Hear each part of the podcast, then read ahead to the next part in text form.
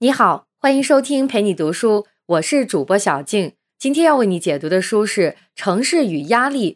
下面我们会用大概十五分钟的时间，简单的介绍一下这本书。本书的作者叫做马兹达阿德里，是德国的一位科学家。他的主要研究的方向是精神病学，同时他也是一位心理学家，有着丰富的临床经验。接下来我将分成两部分为你解读这本书。第一部分，我们说说城市生活中都有哪些平时不易觉察的因素在给我们带来压力。第二部分说的是从脑科学和神经学的角度来看，这种城市压力究竟会带给我们怎样的影响？好，我们先来说第一部分，城市生活里有哪些平时不易觉察的因素在给我们带来心理压力？在城市里生活，无论是快节奏的工作。拥挤的交通线路，还是噪声、空气质量，都会让人感觉到压迫感。而且，这种压力越是在大城市就越明显。但在作者看来，城市的这些现象还都不是给我们带来心理压力的最根本原因。要想探究城市压力的真正源头，我们就要回到人类的本质属性上来看待这个问题。我们都知道，人是社会性动物，群居生活。从一开始就是我们最常见的生活方式。那这种生活方式在过去几百万年的时间都不曾给人们带来巨大的心理伤害。那怎么就在今天，在大城市里，人们才开始背负上巨大的压力，患上了各种精神疾病呢？这是因为城市的生活对于人类的这种社会属性提出了新的挑战。美国著名的认知心理学家史蒂芬·平克在讨论社会属性的时候就说过：“群居生活让一部分人处在同一个社团中，这样一来就免不了会竞争各种资源，会产生不平等，形成各个社会等级。”平克说：“每个社会性动物都要在涉及群居收益和承受群居痛苦之间保持平衡。”而这本书告诉我们，城市规模越大。人口越是密集，就会让这两方面的影响走向极端。获得群居受益这方面，我们就不再多说了。你肯定也能明显的感受到，像是大型医院、学校这种依靠大量的分工协作的机构，只有在一定规模的城市里才能有。越是大城市，人越是聚集，也就越能产生机会和财富。但是另一方面，人聚集越多，这种落在每个人肩上的那份压力自然也要多一分，而且这种压力往往是我们很难觉察到的。为什么这么说呢？下面我们就具体说说大城市生活中都有哪些看不见的因素在给我们带来无形的压力。在作者看来，带给我们社会压力的第一个重要因素就是社会密集度，说白了就是城市里人多，显得挤。拥挤本身就会给我们带来压力，这种情况如果持续下去，会在心理层面对我们造成深远的影响。科学家们发现，被人们圈养在狭小空间里的动物也会因为拥挤而开始受到各种疾病的侵扰。它们会产生一系列的行为障碍，像是正在下蛋的母鸡会展现出攻击性，用嘴啄掉同类的羽毛；其他的动物，比如兔子、老鼠或者鹿。一旦在拥挤的空间中生活一段时间，它们交配、生孩子的意愿就会下降，死亡率也会随之上升。而我们人类身上这种与生俱来的天性表现得更加明显。有社会学家指出，我们每个人都有着自己的舒适距离，也就是你在和他人的接触过程中最让你感到舒服的那个距离。离得太远，达不到交流效果；离得太近，你又会觉得被侵犯、不安全。刚刚我们说的是社会密度带给我们的压力。除此之外，城市生活中无形中给我们带来压力的还有两项重要的因素，那就是社会孤独感和社会孤立感。这两种因素说的都是在人群中觉得孤独、没有依靠的那种体验。我们说的再具体一点，社会孤独感更偏向于主观感受。一个人可能有很多酒肉朋友。但都不交心，想倾诉的时候翻遍了通讯录，也没发现一个能好好谈心的人，这就是社会孤独感。而社会孤立感相反，说的是客观上朋友和熟人的缺失，一个人只拥有很小的社交圈，缺乏交际和社会生活的参与。那这两种现象不断对我们的心理状况有影响，严重的情况下也会造成各种各样的疾病，比如高血压、免疫力下降、睡眠障碍，还有烟瘾。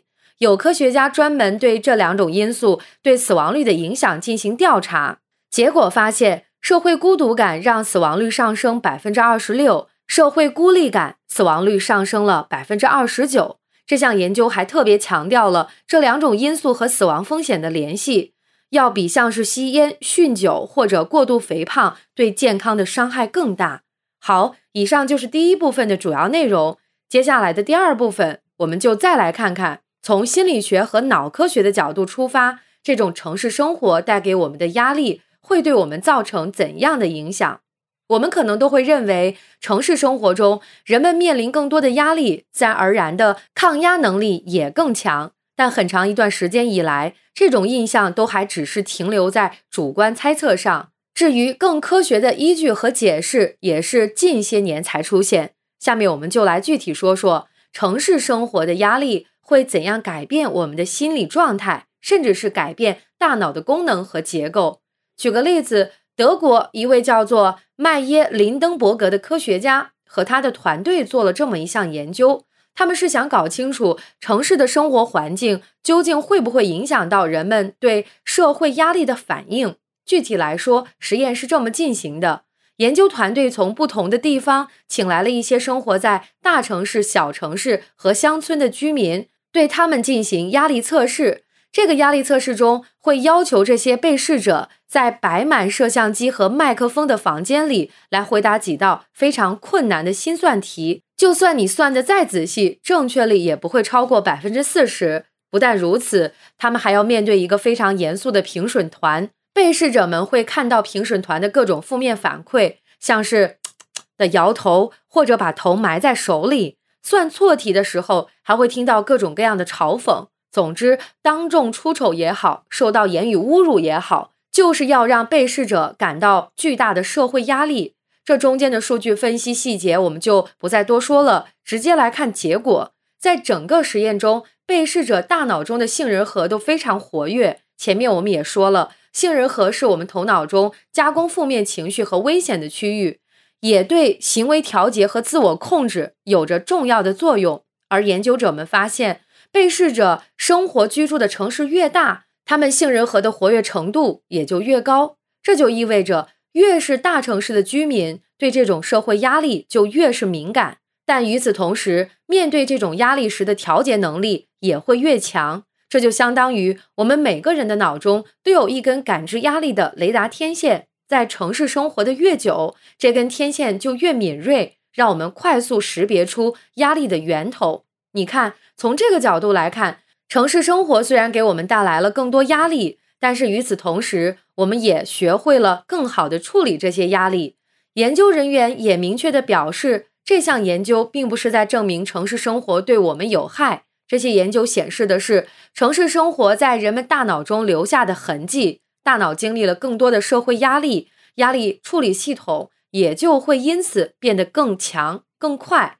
刚刚说的是大城市生活对成年人面对压力时的影响。其实，科学家们通过研究还有一个更重要的发现，那就是城市生活会影响到孩子的大脑发育。有项医学研究表明，在城市里长大的孩子，成年后得精神疾病，像是患精神分裂症、抑郁症的风险是农村孩子的二到三倍。而且，人们成长的环境越是大城市，患病的概率也就越大。但是，你也大可不必担心。虽然城市生活会给儿童带来这样的风险，但作者也特别强调了，对于孩子来说，城市生活对大脑发育的好处也是非常大的。为什么呢？首先是因为一些我们平时以为城市带来的负面影响，其实没有那么糟糕。比如说，我们会经常猜测，是不是城市里的孩子会在更加不安全的环境中长大？其实并没有。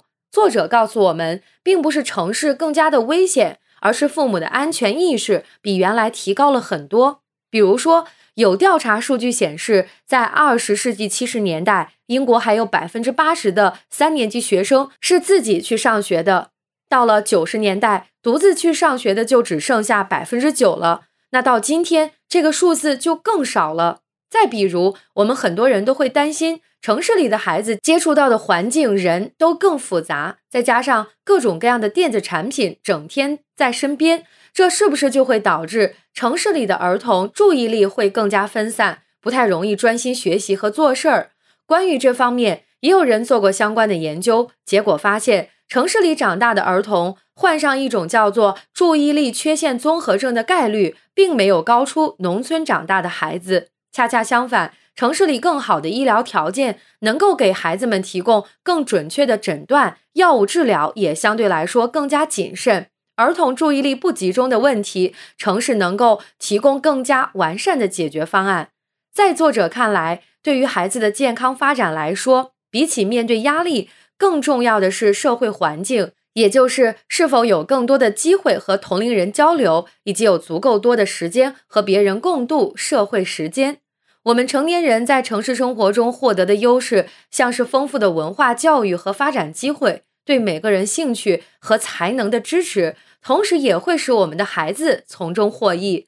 与农村的孩子相比，城市孩子大多能更轻松地学习和体验人与人之间的多样性，以及生活习惯、语言与文化的多样性。